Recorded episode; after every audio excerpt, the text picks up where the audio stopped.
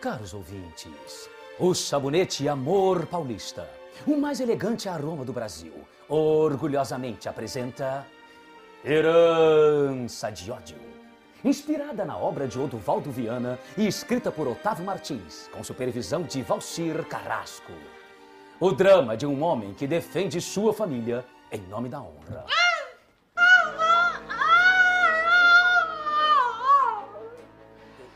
No capítulo anterior, Adriano descobriu que a égua de Cristina foi sabotada e sacrificou o pobre animal. Cristina, muito machucada, apoia-se em seu amado.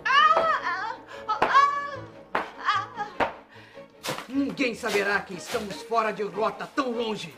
Venha, carregar-te-ei em meus braços até o cavalo. Irei devagar para não agravar mais os seus ferimentos. Estás sangrando muito. Enquanto isso, a cidade vivia um clima de grande mistério. Onde estariam os três competidores?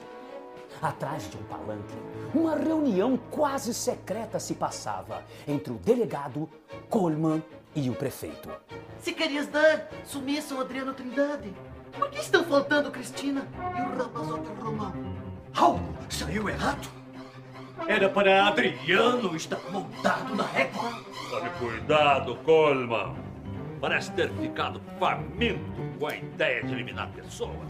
Dobre sua língua ao falar de mim, delegado! Seus sacripantas! E pensar que o pai de Cristina, doutor Edgar Monteiro, está em coma desde ontem à noite. O quê? Desde ontem à noite? E só agora é que eu fico sabendo desta notícia? Mas, enfim, é uma notícia excelente, excelente! Meu Deus! Senhor prefeito, venha correndo! Na direção oeste, um cavalo se aproxima. Do lado oeste, dona Helena. Passam meu binóculo. Sim. Há um corpo estirado e sangrando em cima de um cavalo. Eu quero ver! Ah, ah, eu quero ver! Ah, Passe-me este binóculo, por favor. Oh, mas é um corpo. É o corpo de uma pessoa.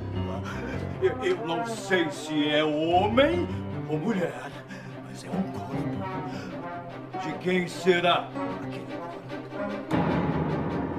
Conseguirá Adriano cavalgar a tempo de salvar a doce Cristina? Não perca o próximo capítulo desta emocionante radionovela Herança de Ódio, proporcionada pela ação rejuvenescedora do sabonete Amor Paulista, seu parceiro para um dia a dia mais perfumado e elegante.